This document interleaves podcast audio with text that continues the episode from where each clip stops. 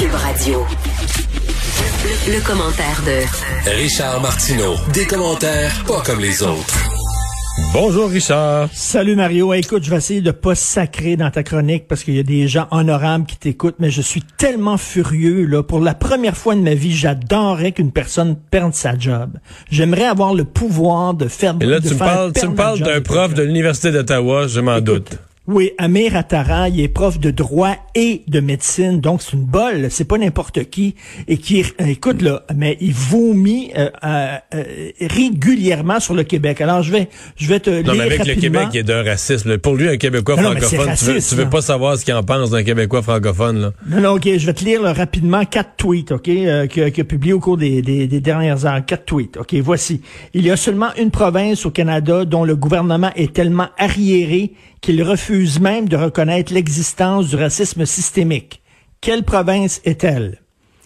Autre tweet, suite, sais, cette femme, euh, je pense, du Cameroun qui est morte dans un hôpital. Charles Lemoine, je crois. Alors, euh, voici euh, encore combien de fois Québec? Premièrement, Madame Ishakwan et maintenant euh, cette dame, deux personnes de couleur qui ont été tuées par abus dans les hôpitaux du Québec. Alors que dans le cas de cette dame, la deuxième, là, on sait vraiment, c'est Euh, vraiment, pas vraiment pas clair, là. Et- et Vraiment je, pas clair. je continue le tweet. C'est du lynchage médical, gracieuseté de l'Alabama du Nord. L'Alabama du Nord. Et voici maintenant, après ça, un, autre, un autre tweet. Vous voulez savoir comment le Québec est arriéré? Il est tellement arriéré, le Québec, qu'il a choisi un gars blanc pour lutter contre le racisme. Alors, la prochaine fois que vous allez au Québec, c'est lui qui dit ça, euh, euh, remontez votre, votre, la, la date de votre calendrier à 50 ans en arrière. OK? Et là, il vient de, il vient d'écrire, suite à la- l'Autochtone qui a été euh, insulté par deux infirmières, il dit, Here we go again. Après avoir tué Joyce Echaquan, maintenant, il y a deux infirmières euh, du Québec euh, qui ont, qui sont, sont pris à une autre femme autochtone.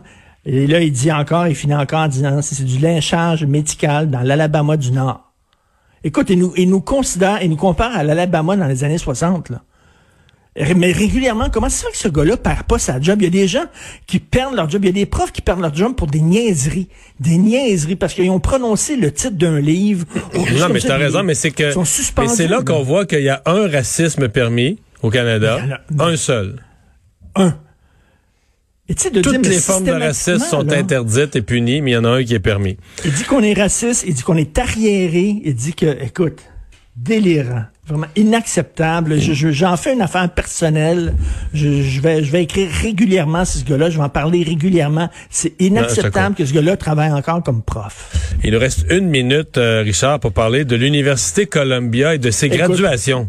Donc, il va y avoir une graduation virtuelle pour tout le monde, mais il va y avoir aussi des graduations selon ton groupe ethnique. Parce qu'ils disent que tu- tu- le sentiment d'appartenance. Donc, il va y avoir une graduation pour les Autochtones, une pour les gays LGBT, une pour les Asiatiques, une pour les Latinos, une pour les Noirs. Des graduations maintenant, parce que si tu veux maintenant fêter avec les tiens, avec ta gang, ta, ta tribu, à la limite, là, ben, il va avoir, tu vas avoir, ils vont permettre ça. Là, c'est virtuel, mais l'an prochain, une fois qu'il y aura pas de, il y aura pas de pandémie, ben, il va y avoir des graduations sectorielles comme ça, selon, selon ton groupe ethnique ou ton orientation sexuelle et pourquoi pas euh, ton sexe. On est rendu C'est la nouvelle 2021. façon. On dit qu'on lutte, on dit qu'on lutte contre le racisme. Moi, je pensais que la lutte contre le racisme, on est tous égaux, tous ensemble dans la salle, puis on célèbre notre succès commun. Puis notre, mais non, c'est Ben, c'est ça, le vivre ensemble, c'est chacun C'est rendu chacun de son à Richard, merci beaucoup. demain, on se quitte, on revient avec la conférence de presse de François Legault.